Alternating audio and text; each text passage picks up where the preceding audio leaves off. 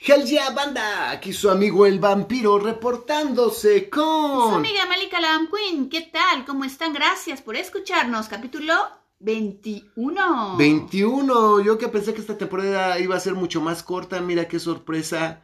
Capítulo 21 y lo que nos falta todavía para seguir hablando de fantasmas, casas embrujadas y fenómenos paranormales. Oh, les, sí. les recuerdo que su amigo el vampiro y la Van Queen estamos disponibles para pláticas, conferencias, eventos sobre estos temas, expos, festivales. Podemos ir, dar una buena conferencia y que si gustan, pues obviamente, pues el vampiro se puede controlar y moderar su vocabulario para no mentarle la madre a todos los asistentes. Pero bueno. No, sí, nos adaptamos a su presupuesto y si no hay presupuesto, pues también propónganos si es algo interesante que nos llame la atención para agregarles valor a ustedes y que ustedes nos agreguen valor a nosotros también, pues adelante, lo platicamos. Escríbanos a la gmail.com Así es. Librerías, cafeterías que quieran una tarde de pláticas O sabes góticas qué, literarias. Vampiro, también si alguien tiene aquí un podcast relacionado o si conoce de un podcast relacionado donde también nos quieran invitar, pues también vamos invitados a su a otro podcast. Claro, eso les iba a decir también yo.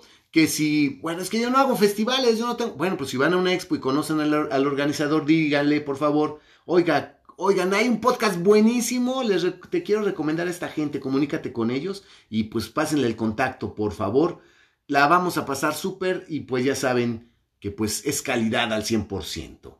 Y para continuar con este podcast, vamos ahora con, tal y como prometimos, con el libro de los muertos. Híjole, yo, yo aquí tengo un problema muy grande, muy Sí, sí, grande, sí. con lo que es siempre la latinización y la interpretación.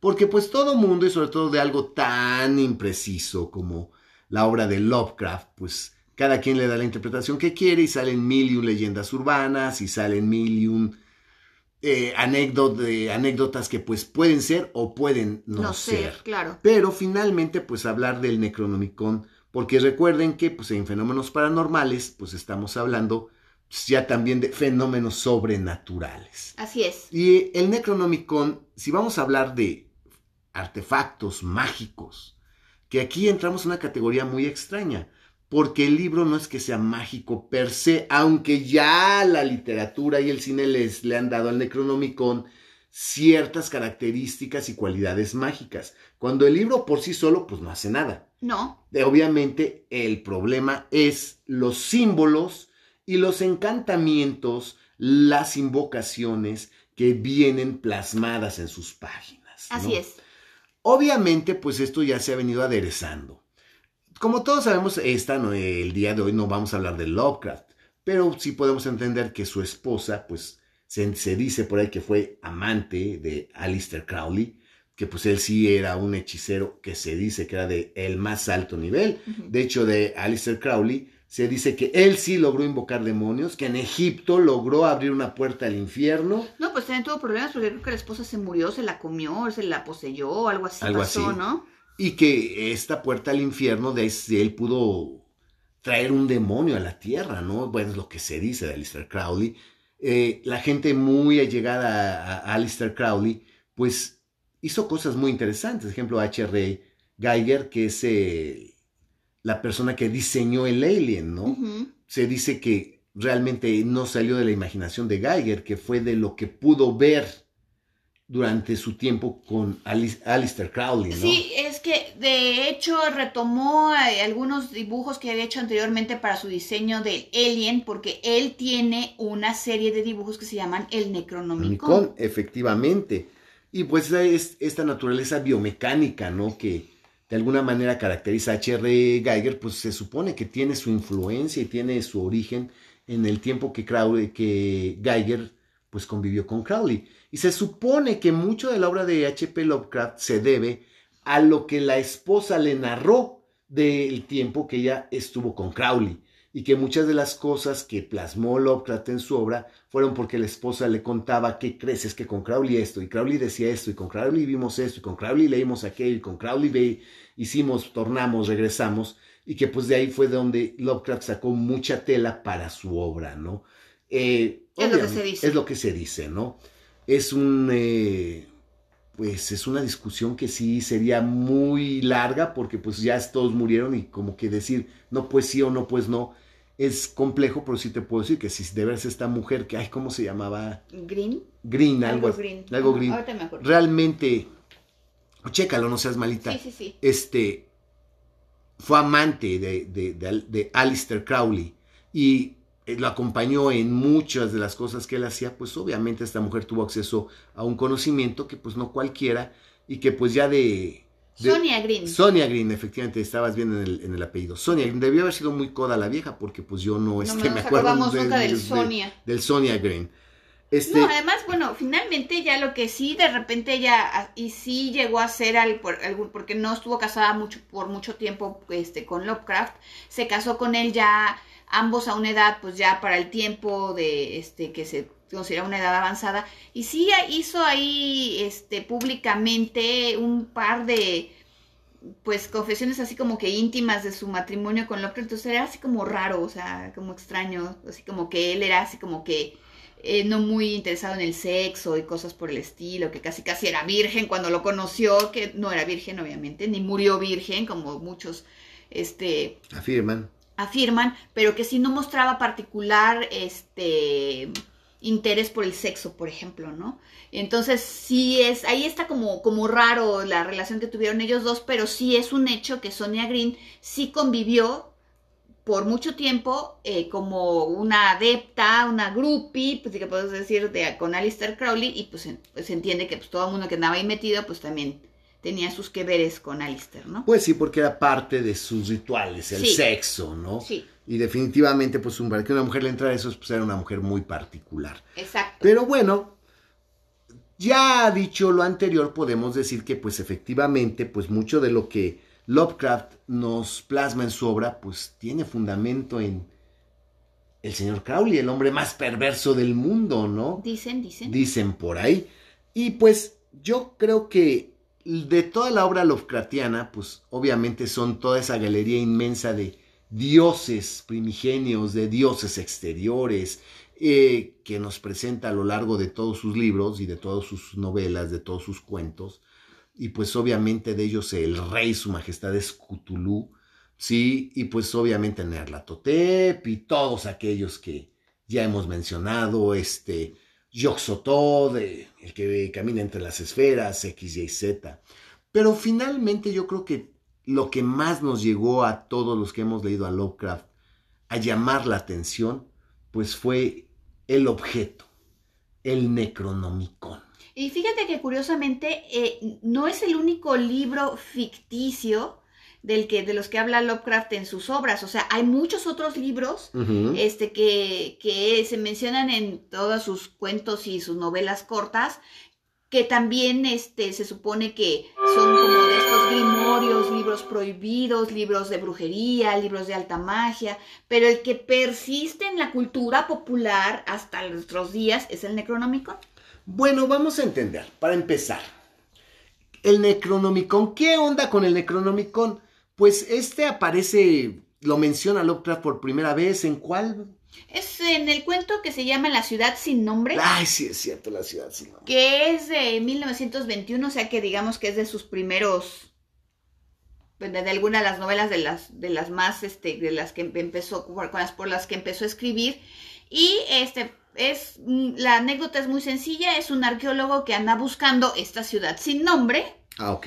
se interna así en las selvas y no sé qué para buscarla, la encuentra y se da cuenta que es una ciudad que estuvo habitada por unos seres reptilianos, así como que parecían reptiles y no sé qué cosas, así tipo, pues ya sabes, como los que Dagón y todos esos, este, que fueron de las primeras deidades que adoraron los seres humanos pero que se entiende que no eran eh, de la tierra, que no, no sé qué, bla, bla, bla. Y ahí es donde se, este, se, se menciona por primera vez el Necronómico.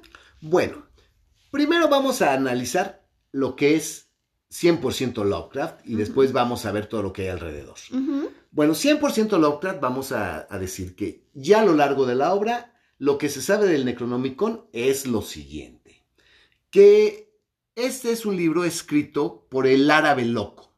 Lo escribe un, un árabe que se supone que es un mago encabronadísimo, que es poderosísimo, que se llama Abdul al-Hasred. Así es. ¿Y sabes por qué se llama Abdul al Porque Abdul significa servidor. Ajá, y al Hazred. Al de y Hazred, ¿qué es Hazred, Fíjate que este eh, se supone, de acuerdo como Lovecraft lo dijo, que se, eh, se es un em, apodo que se autoimpuso Lovecraft cuando era niño después de leer Las Mil y Una Noches, porque era en inglés All Has Read, All Has Read, o sea que lo había leído completo, All Has Read. Que lo ha leído todo. Que lo ha leído todo. Todo, no que lo ha leído completo, que lo ha leído todo. Que lo ha leído ah, todo. Ah, qué interesante, Has Read, All Has Read. All Has Read. Sí, porque, bueno, Abdul es servidor. Por eso es que siempre uno de los nombres árabes más, Abdullah. más conocidos por el cine es Abdullah, ¿no? Sí, el servidor de Dios. El servidor de Dios, el servidor de Alá, Abdullah, el servidor de Alá. Pero Abdullah es servidor, Al es de, y bueno, por aquí ya le hace un juego de palabras y le pone Al Hazred, el que lo ha leído todo. Este mago Abdullah al-Hazred escribe en Damasco el Necronomicon.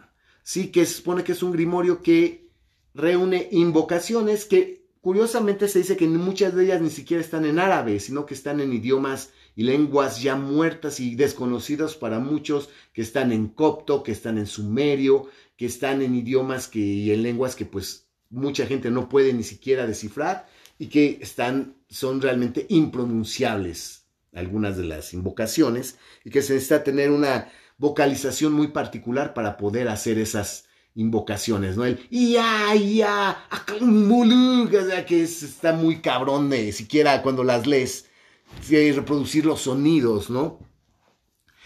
Este libro contiene pues una galería de dioses, de dioses mayores, de dioses menores y sus símbolos, porque algo muy importante, ¿se acuerdan que hablábamos de esa geometría maldita? Vienen estos símbolos que son necesarios para poder invocar a estos seres, que ya con el símbolo y con la invocación vocalizada de la manera adecuada, pues se abre una puerta dimensional que permite el paso de todas estas deidades a nuestro mundo.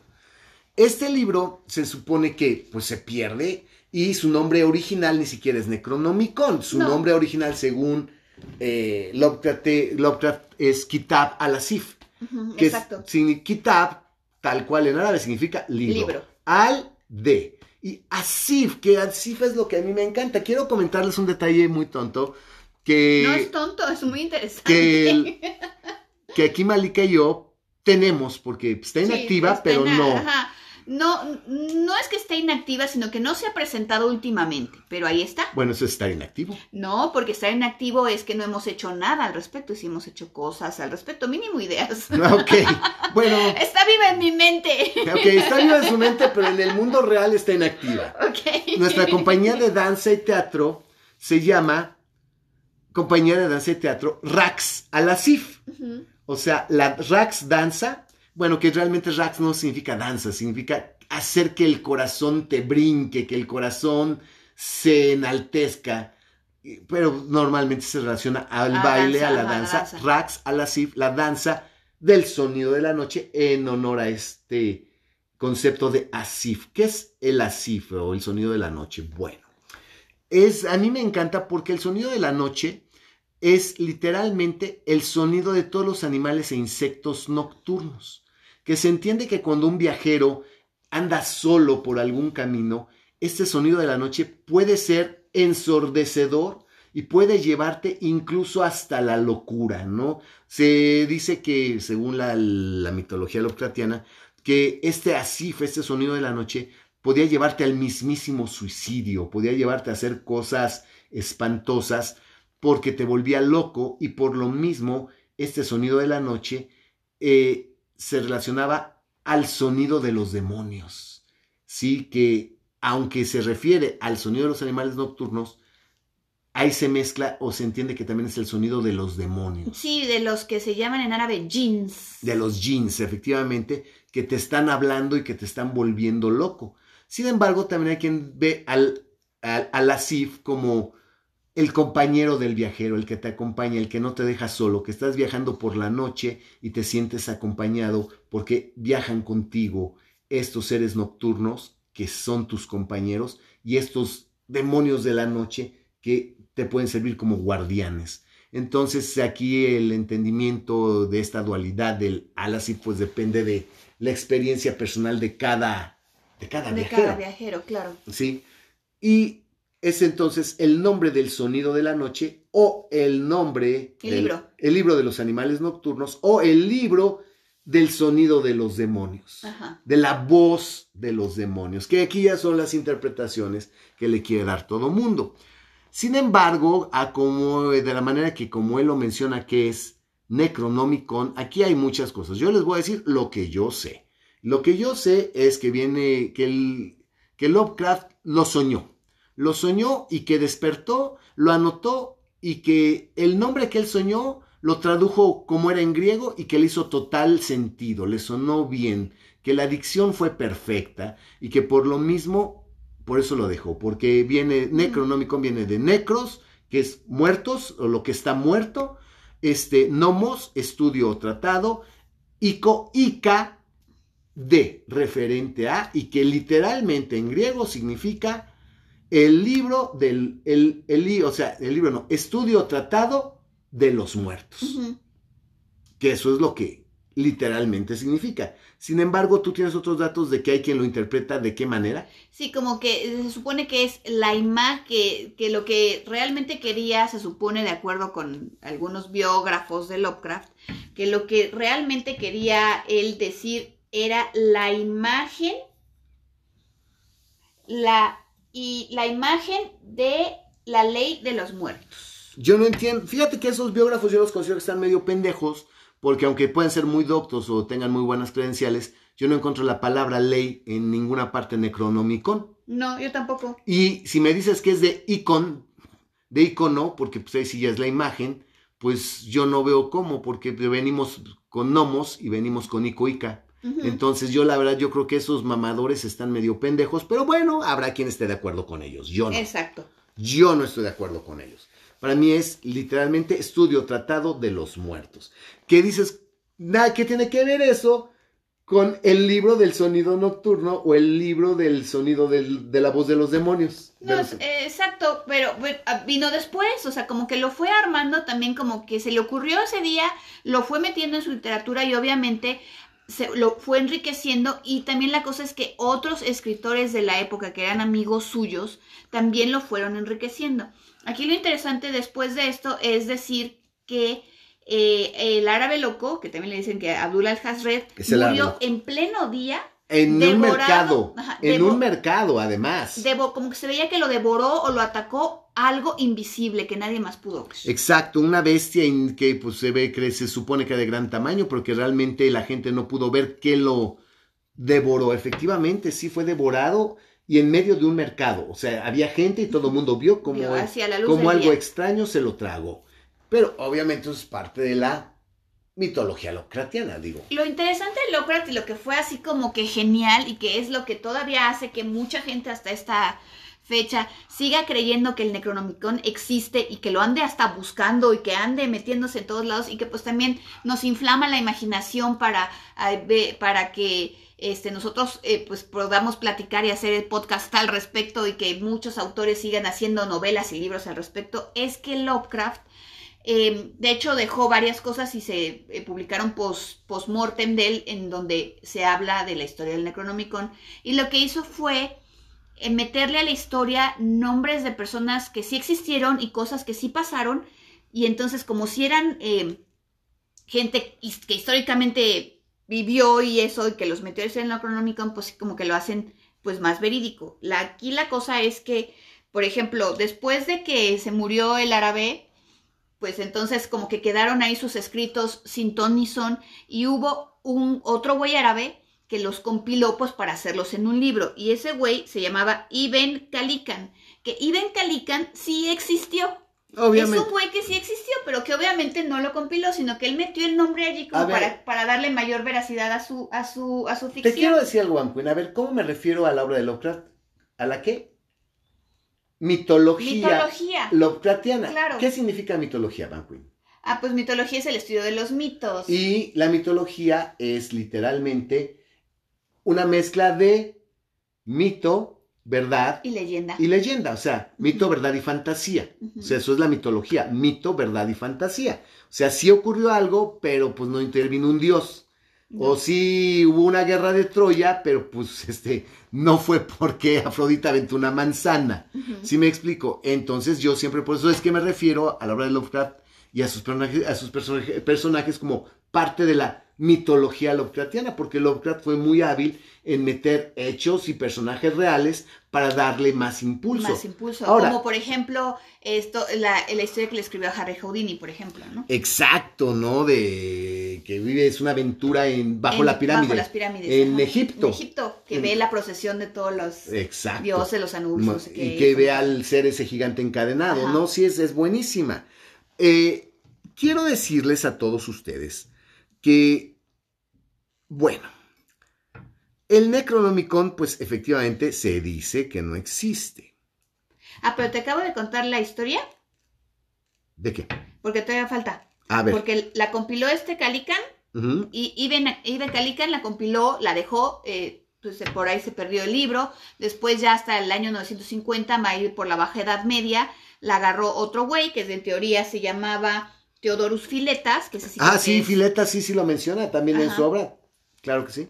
ese lo tradujo del árabe al griego y después, pues mucho más adelante, ya en plena Edad Media, fue Wormius, que sí existió, Olaus Wormius, el que ya lo, ya lo tradujo ya del griego, que es cuando toma el nombre del Necronomicon, al latín, que es la que se supone que esa que está en latín es la que de rep- eh, son como se hicieron varios, este, varios ejemplares, son los que todavía andan por ahí perdidos. Bueno, yo aquí tengo cosas interesantes que decir. Yo tenía un dato que yo no sé si es así, es una leyenda, pero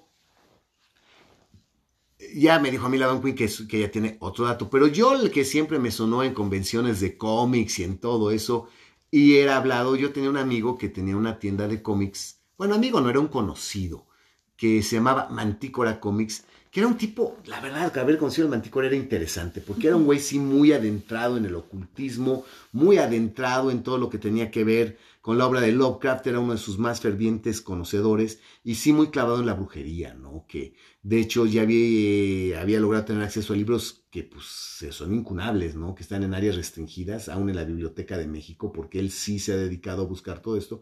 Y él me dijo que él me aseguraba que el Necronomicon no existía. Sí que pues esto de palabras, eso lo aprendí yo de él, ¿no? Que había habido el caso de que en, en una universidad en Boston, o en la Universidad de Boston, había, y obviamente porque pues por Massachusetts y que por donde fue la, hubo, que no se sabe cómo, no se sabía cómo, pero que en el fichero, que pues la verdad estaba cabrón meter ahí, que, o arreglar el fichero, se había encontrado la ficha bibliográfica del Necronomicon, que la gente dice que fue una broma de un estudiante, que efectivamente metió la ficha, pero como dice, me decía este chavo, decía, pero es que sabes que, dice, tú no sé si tengas una idea de cómo son esos ficheros, y me enseñó algunas fotos, decía, esto es un fichero, ve cómo está, y de la universidad esta, Dice, de veras haber sacado, saca, haber sacado el cajón, cómo lo sacó, después cómo sacó todas las demás, cómo metió esta, cómo las volvió a acomodar, cómo, dice, realmente no hay ni tiempo, ni oportunidad, ni forma para meterlo. Entonces no se sabe si fue un error, o si fue un accidente, o si fue un libro de Lovecraft al que pues, el bibliotecario le puso Necronomicon y que por eso se encontró la ficha y que sí está el dato de que se encontró la ficha bibliográfica en esta universidad en Boston. Pero según lo que tú tienes, no fue en Boston, ¿en dónde fue? No, es que bueno, se supone que también de acuerdo a la mitología Lovecraftiana, hay solamente, creo que son cinco los ejemplares que existen, ¿no?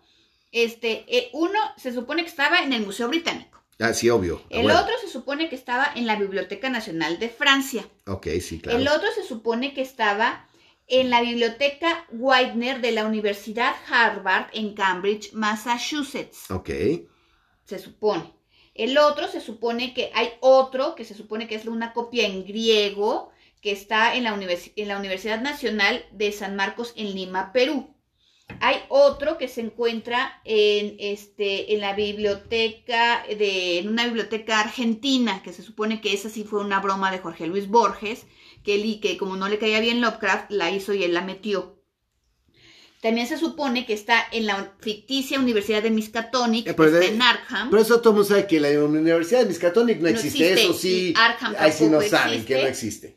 Y también en el cuento de Charles Lester Ward, también ahí tienen una copia del Necronomicon que tampoco saben por dónde, de, de Sí, dónde pero bueno, lo que sacan en las novelas obviamente no tiene peso. Aquí lo que se supone es lo que ya en la vida real y en el mundo real hubo bibliotecas donde apareció el libro o como en este caso que no se encontró nunca el libro, pero sí estaba la ficha en el fichero. Y eso sí es real. Eso sí es real. Se supone que lo que sí es real es que la- apareció en, en, eh, eh, en una universidad de, Argen- de Argentina, que se supone que fue el mismo Jorge Luis Borges el que la metió ahí, La la, ficha. ficha. Ok. También se supone que hubo un estudiante que como broma la metió en, en la ficha de una universidad en California. Ok.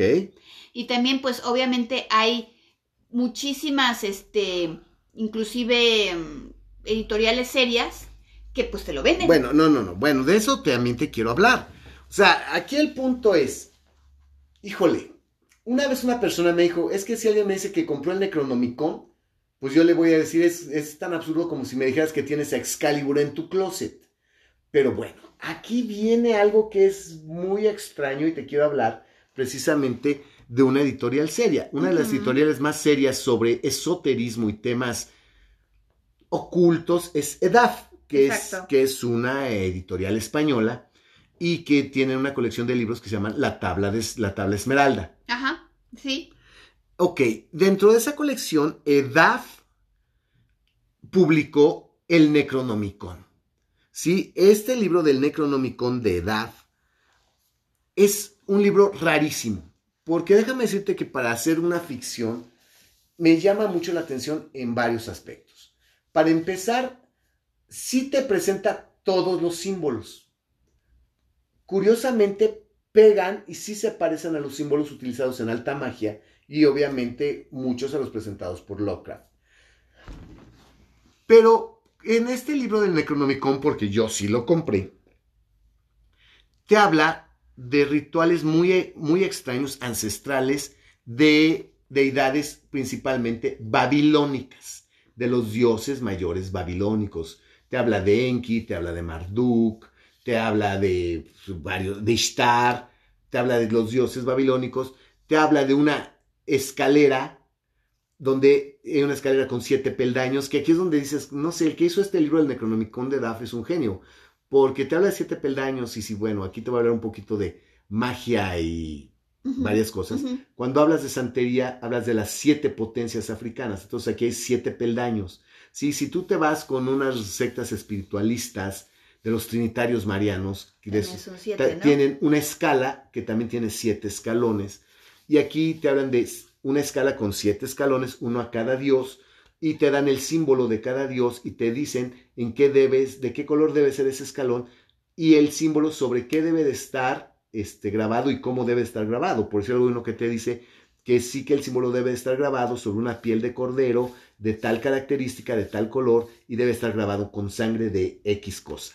Entonces, y te vienen las invocaciones.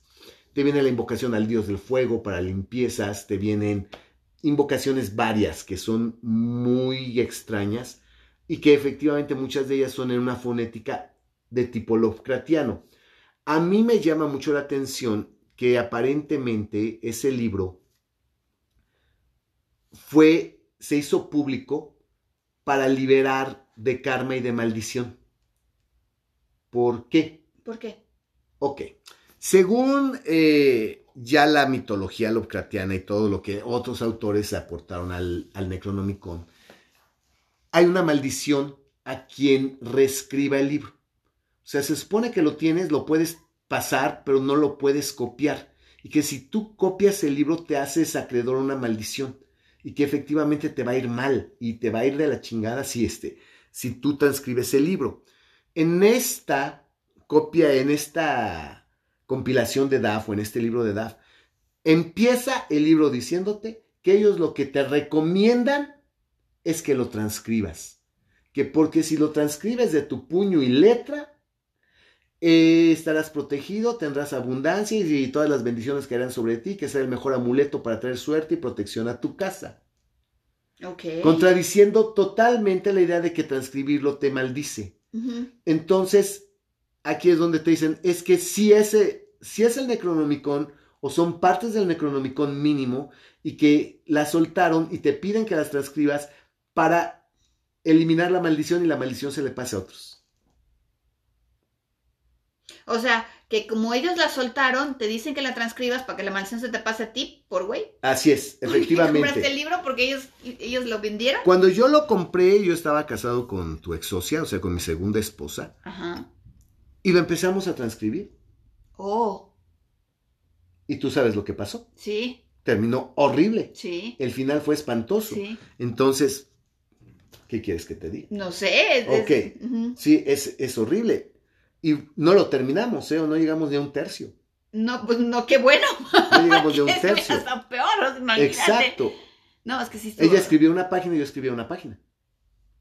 Entonces, wow, o sea, ¿qué quieres que te diga? Yo no sé, pero también te puedo decir que de los dioses eh, babilónicos hay hechos muy extraños, ¿no? Como que eh, en Estados Unidos, no recuerdo en qué estado, había una fábrica de papel que el dueño era un ferviente fanático de toda esa mitología babilónica Y Sumeria, sí. y Sumeria. Y la fachada de la fábrica la hizo con un muro de cantera así altísimo, con los dioses babilónicos grabados. Sí, Se quemó la fábrica, se cayó la fábrica y en medio de la nada está parado el pinche muro con los dioses. O sí, sea, sí, es cierto. ese es muro está ahí y nada lo sostiene y no se cae. Sí, es verdad. es Se verdad. quemó toda la pinche fábrica. Se, ya no hay nada detrás del muro. Y dices, ¿qué sostiene ese pinche muro tan grande que no lo tira el viento, no se erosiona, no nada? Ahí está ese pinche muro con los dioses babilónicos. Con los dioses Baile- Sí, sí, es cierto. Los dioses babilónicos. Entonces, ¿qué quieres que te diga? Y los nombres de los dioses babilónicos también, pues tuvieron una influencia muy cabrona en toda la literatura, digo, hasta en los cómics, digo, cuando dice que Hellstorm tiene que encontrar al- a su padre y vencerlo, necesita el nombre, dicen, ¿cómo se llama? Se llama Marduk. Oh, Sí, le dan, a- le dan al demonio el nombre de Marduk. Y en muchas literaturas, los, digo, los nombres de los dioses mayores siempre están ligados a fuerzas muy cabronas. De hecho, dentro del Necronomicon se describen animales voladores que se alimentan del ganado. Ah, Entonces, sí, cuando, claro. cuando que se supone que el sacerdote invocaba para mandarlo a los territorios de los enemigos para matarles el ganado y poderlos sitiar sin que ellos tuvieran leche, carne, ni procreación de, ni reproducción de animales. Entonces estos seres alados eran mandados para atacar los pueblos, eh, los pueblos de tus enemigos y diezmarlos en lo que eran sus su Sí, su forma de mantenerse. de mantenerse, su ganado, Su pues, economía. su economía. Cuando empezó la idea del chupacabras, mucha, eh, yo recuerdo que mi amigo el Manticora me dijo, pues qué me late que alguien sí encontró la invocación de este demonio y me dijo el nombre, se, y lo, lo sacó. ¿Quién quite de veras alguien encontró la invocación de este demonio Y no sabe lo que hizo. y no sabe lo que hizo y es el chupacabras? Porque es exactamente la misma descripción de este demonio que te describen en el Necronomicon. No, y además como, como funcionó el- lo del chupacabras fue muy curioso porque apareció en México, apareció en algunas islas del Caribe y apareció en, en, en algunos lugares de Sudamérica, nada más. Nada más. Y además así como que brincó, o sea, como que si fuera un animal que pudiera pasar de un lado a otro, este, eh, pasaba, aparecía en un país y pa- pasaba al siguiente, hagas de, cuen- haz de cuenta que estaba, de repente hubo algunas cosas en Venezuela y Colombia y después ya pasó, no sé, digamos Argentina, pero Brasil, por Brasil o Paraguay no pasó, No. entonces como que se brincaba países, Países completos. completos. Entonces dices, ¿cómo pasó de un país a otro? Que y sin comer y sin pasar absolutamente nada, como que aparecía y desaparecía en los lugares. Pues, es muy curioso el fenómeno. Yo te digo que el fenómeno chupacabras a mí hubo quien me dijo, pues alguien logró invocar este demonio del Necronomicon y lo soltó. Obviamente, pues aquí viene el punto. Esta copia de Daf, que tengo el libro de Daf todavía, ¿es el Necronomicon o no es el Necronomicon? Ahora quiero decirte que aquí hay cosas más aterradoras. Porque bueno, ya el Necronomicon de ahí pasa a una literatura fantástica y al cine de una manera encabronada y de una pues manera... eh, yo creo que el ejemplo más claro es este Evil, Evil Dead, Dead, obviamente. obviamente. Pero en Evil Dead te dicen Y a los videojuegos, porque hay un chingo de videojuegos así con, con el Necronomicon. Que en, en Evil Dead, que para mí es una pésima película, realmente a mí no me gusta realmente Evil, E- E- Evil Dead, me parece mala, es una mala película. Es que aquí para platicarles, o sea, Evil Dead eh, de, eh, ¿cómo se llama? El... despertar del diablo en español. No, pero el, el director. Ay, no me acuerdo. ¿Raimi? Raimi. Sam Raimi, Sí. Sam Raimi. ¿no? Sam Raimi. Bueno, la primera, él hizo un corto primero que se llamaba en el, en el bosque, no sé qué cosa, y de ahí se le ocurrió hacer ya el largometraje para hacer la primera de Evil Dead. Esa la quiso hacer en serio. Él quiso que fuera una película de terror, pero le salió tan extraña y tan rara que más bien pues daba risa más que dar terror. Y la segunda de Evil Dead, que es Evil Dead 2, realmente no es una continuación de la primera, es la misma primera, pero ya la hizo en parodia, bien, bien, bien en parodia, como, como se... como- Eso es un reboot. es un reboot porque pero ya le hizo ya no la quiso hacer en serio sino como- cuando la quiso hacer en serio le salió una parodia pues ya la hizo en parodia bien bien bien hecha en parodia pero realmente es la misma y ya la tercera esa ya es la, la que viaja en el tiempo y no sé qué esa sí ya es continuación de la segunda La segunda y es así una exageración espantosa. pero sí ah, no hace mucho sentido para mucha gente porque dicen bueno está la 1 la 2 y la 3 pero realmente la 1 y la 2 es la misma ¿Cómo se llama el actor este que le hace de Ash? ay Dios mío Campbell, se pide Campbell. sí ahorita te digo Este Ash, ¿no? Que todo el mundo recordamos el eh, Groovy. ¿no? Groovy. Groovy. No, y el videojuego es maravilloso porque si lo prendías y no, no le picabas Start para empezar, no presionabas el botón de Start, te, te, te hablaba la voz de Campbell, ¿no? Y te decía, hey, hey, vas a jugar el juego. Oye, es ahí donde dice Start, ahí, ahí, ahí, presiona, muy bien. Oye, ¿lo compraste para no jugarlo? Bruce Campbell Bruce Campbell.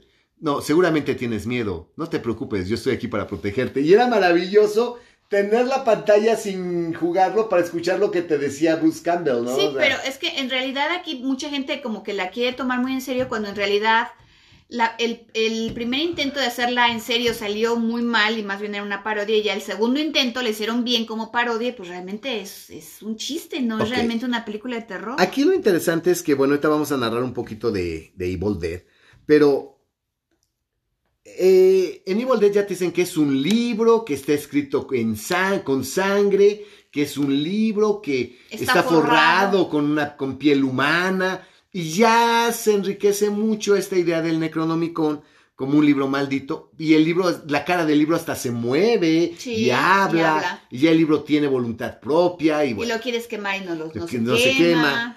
Pero ¿qué crees? Te voy a dar un dato que te va a dejar de a mí. Ajá. No sé si fue gracias a Evil Dead, pero aquí en el centro histórico de la Ciudad de México, en República de Cuba o Donceles, hay librerías de viejo. No es Cuba, hay Donceles. Es Donceles. donde están las librerías de viejo. Sí, que es la donde está el Senado, ¿no? Es Donceles. Exacto. Ah, hay librerías de viejo que si entras va a ser que al fondo tienen unas vitrinas con llave y candado y la chingada que se supone que son libros rarísimos, libros que no puedes tú tener acceso, y te venden el Necronomicon forrado en piel. Obviamente no creo que sea piel humana, ¿será? Pero ellos te dicen que es el Necronomicon, que es tal cual, que mucho cuidado, que, que es más, no lo toques porque se te va a meter el diablo.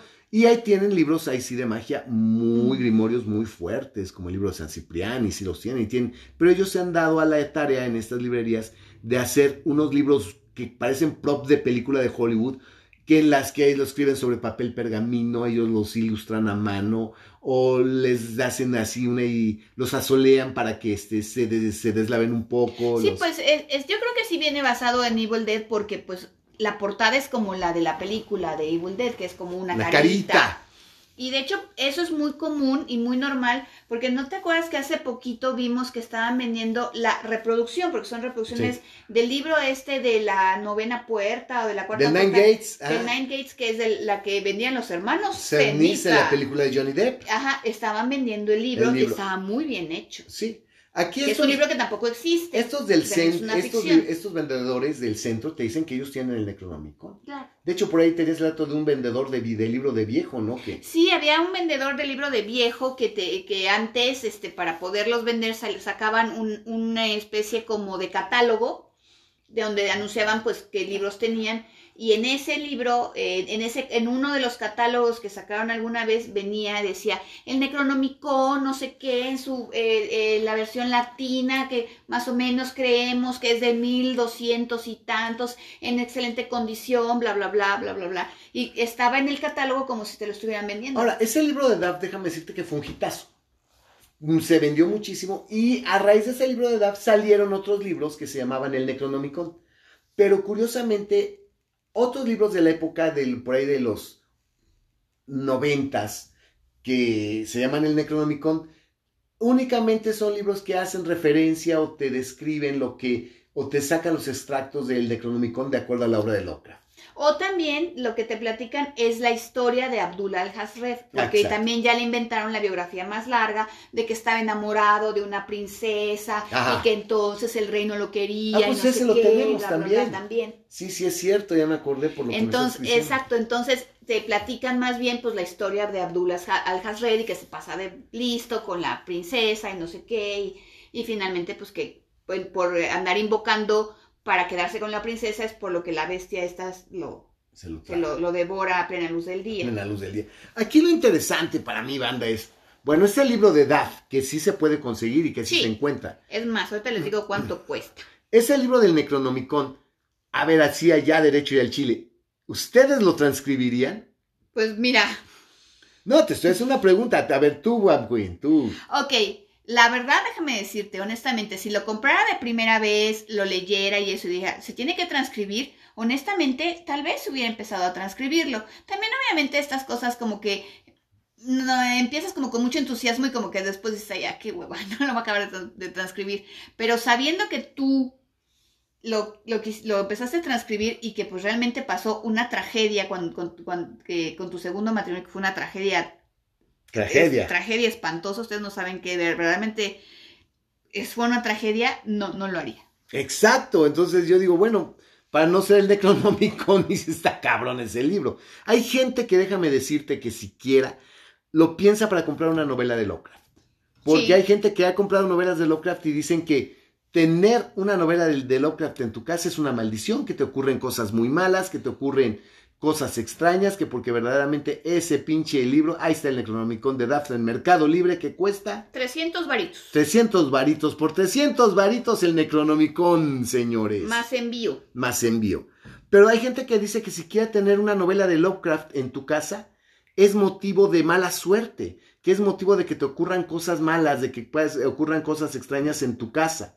Hay gente que sí asegura eso. Y por otro lado hay gente que asegura que no, que desde que empezaron a leer a Lovecraft y tener una novela de Lovecraft en su casa les fue muy bien, muchas bendiciones y puta, Bueno, la mejor protección también- para su hogar. Tú también tienes una, una anécdota que no sé si quieras este, platicárselas. Yo creo que sí, bueno, porque ya te obligué, obviamente, este, ya te puse aquí para que la platiques.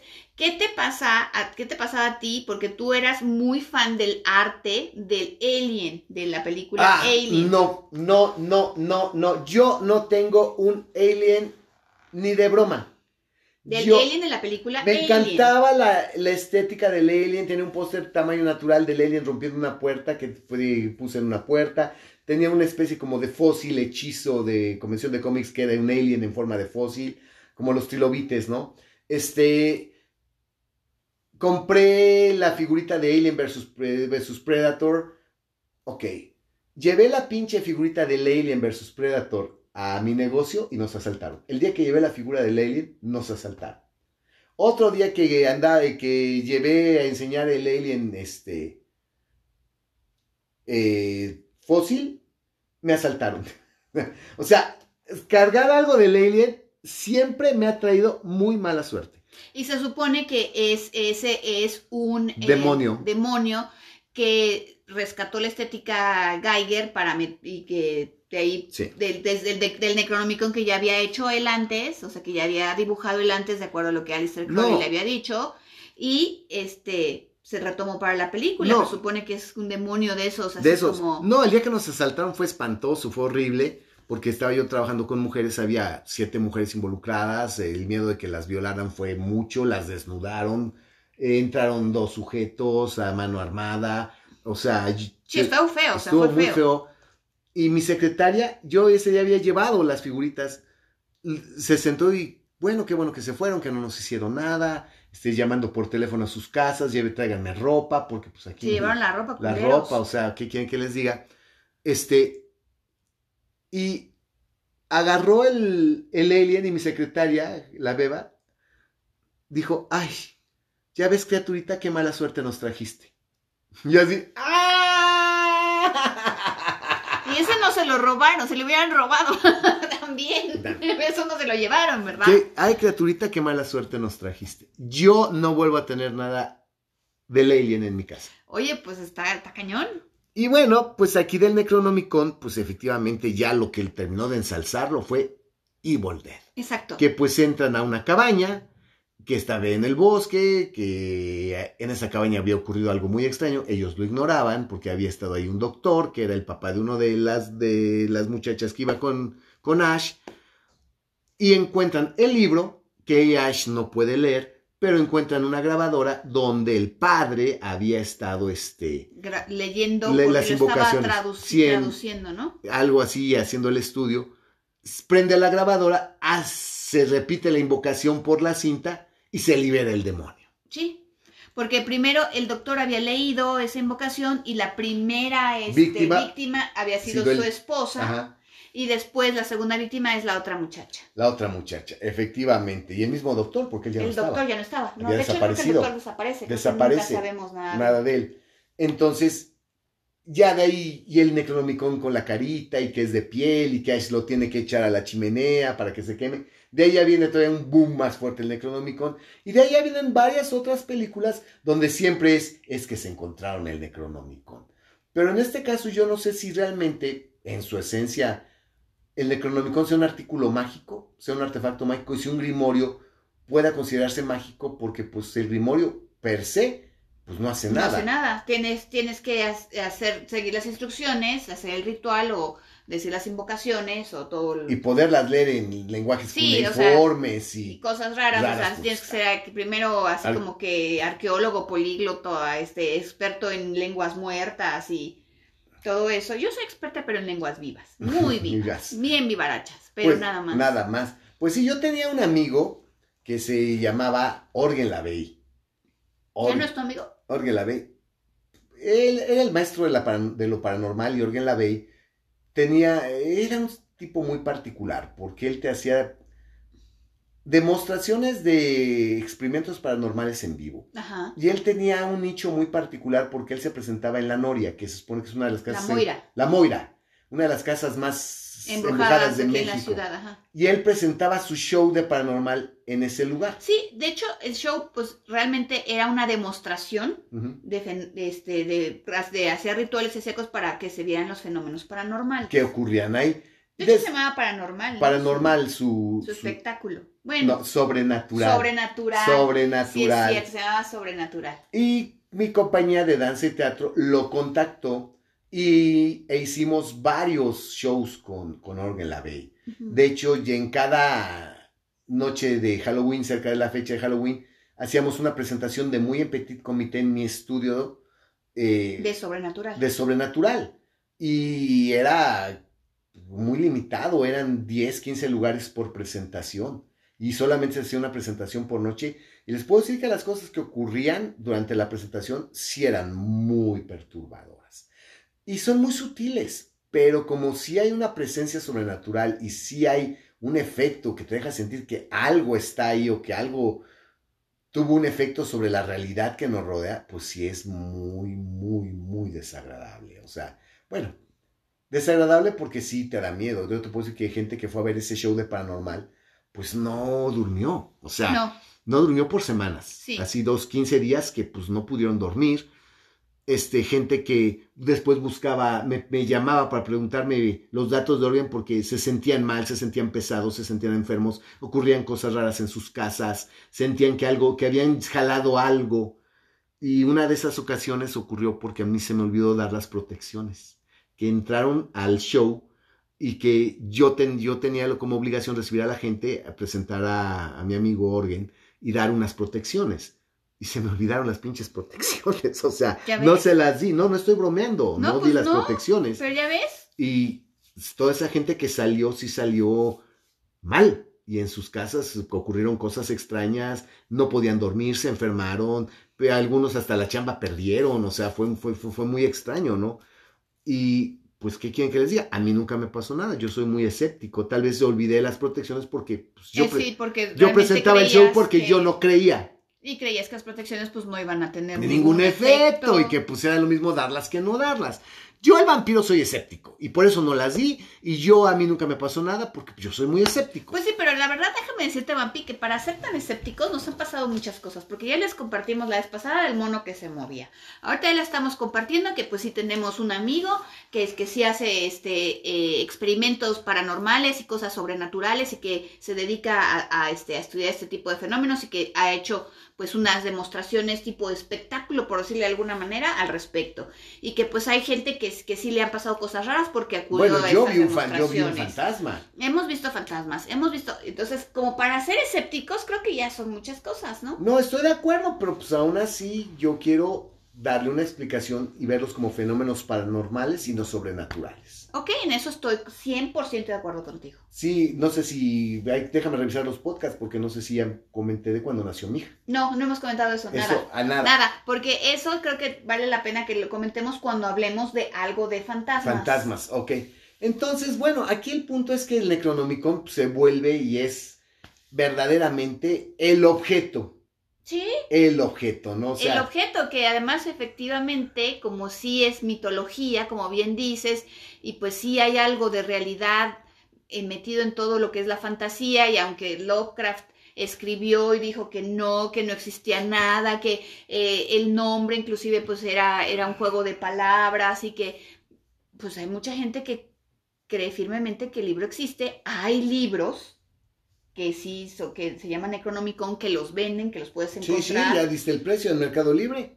Y este, que es el mismo que tenemos. Sí, el de, de, Editorial Edad. Editorial Edad es una, es una muy seria. muy seria, sobre todo en cosas esotéricas. Digo, publicó el Kibalión, publicó, o sea. Sí, toda la serie de la tabla de, Esmeralda, pues son, son libros muy serios para quien le interesa conocer un poco más de ocultismo, de hermetismo, de cosas por el estilo.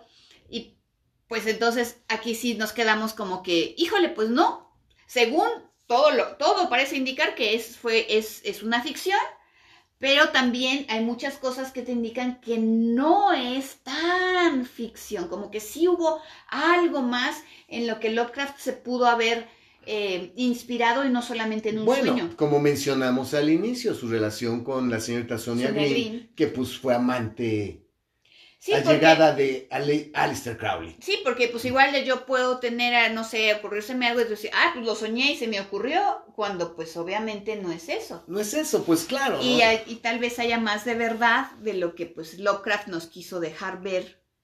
Y pues como ya se murió y a los involucrados ya no están por aquí, pues a quién le preguntamos. Efectivamente, pero aquí está el Necronomicon que llegó para quedarse, que el día de hoy quien lo, hay quien lo busca, hay quien afirma que existe. Hay quien afirma que lo tiene. Hay quien lo vende. yo lo tengo. bueno, yo tengo una versión, yo tengo un libro que es una versión, pero que tiene la versión original, la verdadera, la que está en latín, mm. o inclusive que tienen este la única en griego que queda, supone que las versiones que estaban en árabe y en griego están perdidas, que las únicas que, que sobrevivieron fueron las que estaban en latín y de ahí son eh, de donde se han traducido a, pues, al inglés o al español. Pues aquí lo interesante para todos ustedes es el artefacto, el libro mágico, el grimorio. ¿Sí? Yo qué quieren que les diga, México es un país de brujería. Ese libro de San Cipriano lo encuentras en mercados. Tesoro del hechicero, ¿no? Y la portada es aterradora. No, y, en, este, en ediciones, pues muy, económicas. sencillas, muy económicas, casi casi en papel revolución impresas en offset. Sí, en la, la, como digo, la portada es espantosa, eh, un perol con un diablo, una mujer, la chica es horrible, o sea, no, pues ya nada más la ves y ya te sientes embrujado. Ya te sientes embrujado. Pues sí. Y las invocaciones ahí son espantosas, ¿no? Realmente eh, suenan, y en español suenan muy fuertes. O sea, sí, ya nada más por repetirlas, creo que ya tienen, las palabras tienen una carga. Una carga, ¿no? Entonces, aquí, entonces, aquí la palabra es el grimorio. Por desgracia de todos los objetos sobrenaturales, el único que podemos, al que podemos aspirar, porque efectivamente yo cuando le, yo, yo lo que le dije a este amigo, no, no es lo mismo, porque Excalibur solo hay una. No puedes, si hay otra cosa es una reproducción, pero no es Excalibur. En cambio, como el Grimorio es un libro y es el contenido, son las palabras escritas, impresas, plasmadas, los símbolos, ese lo puedes copiar y lo puedes transcribir. Sí, lo y por lo tanto, la esencia está en, en el contenido, no en el objeto. Y esto es lo que hace que sea, que sea tan buscado, porque pues yo sé que no es el que escribió Abdul al-Harred, pero es el contenido. Y el contenido tiene una esencia y una carga. ¿Y qué crees? Que tal vez efectivamente sí tenga yo el Necronomicon. Y es lo mismo, porque por ejemplo, libros que, que en teoría fueron prohibidos como el Maleus Maleficarum, que es el de las brujas, pues ese sí existe. Pues sí. Y ese sí existió y ese, ese continúa. Pero entonces no importa que yo tenga la versión original de, De los monjes de los alemanes. monjes alemanes, o que tenga una reproducción que hicieron el año pasado. Es el mismo libro. Es el contenido. Es el Exacto. contenido del libro. Es como cuando lee, eh, ok, una Biblia. Exacto.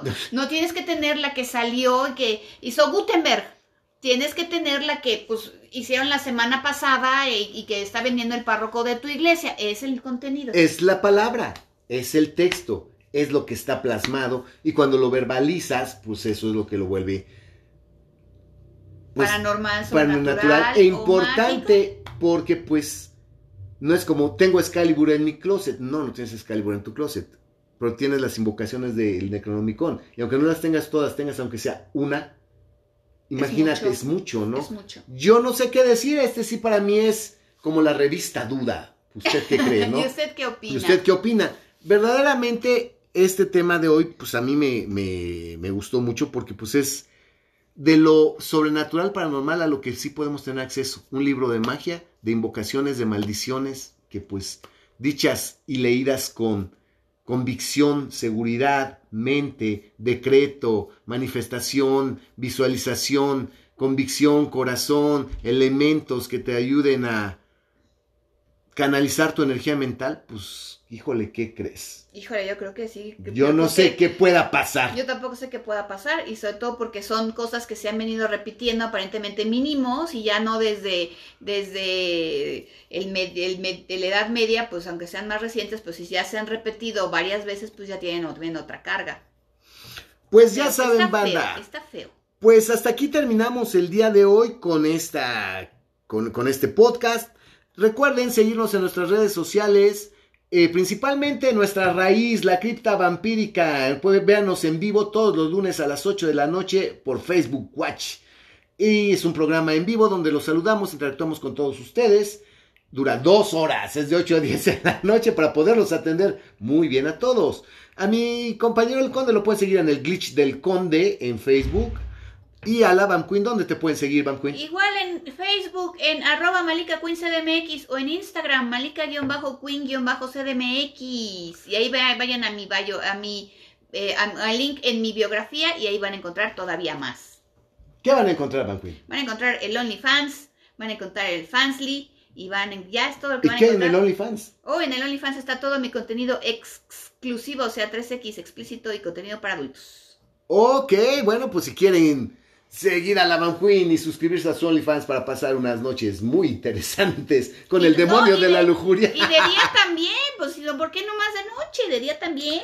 pueden suscribirse al OnlyFans de Malika, que está, la verdad, muy padre. Se los recomiendo ampliamente. Y bueno, pues entonces nos vemos hasta la próxima en este podcast. Y no, y no olviden que si les gusta, les late el contenido, pues compártanlo, recomiéndanlo. Compartan. Dependemos de ustedes para que este podcast llegue a más y más y más gente. Nos vemos hasta la próxima. Hell yeah! Besos amigos, hasta la próxima.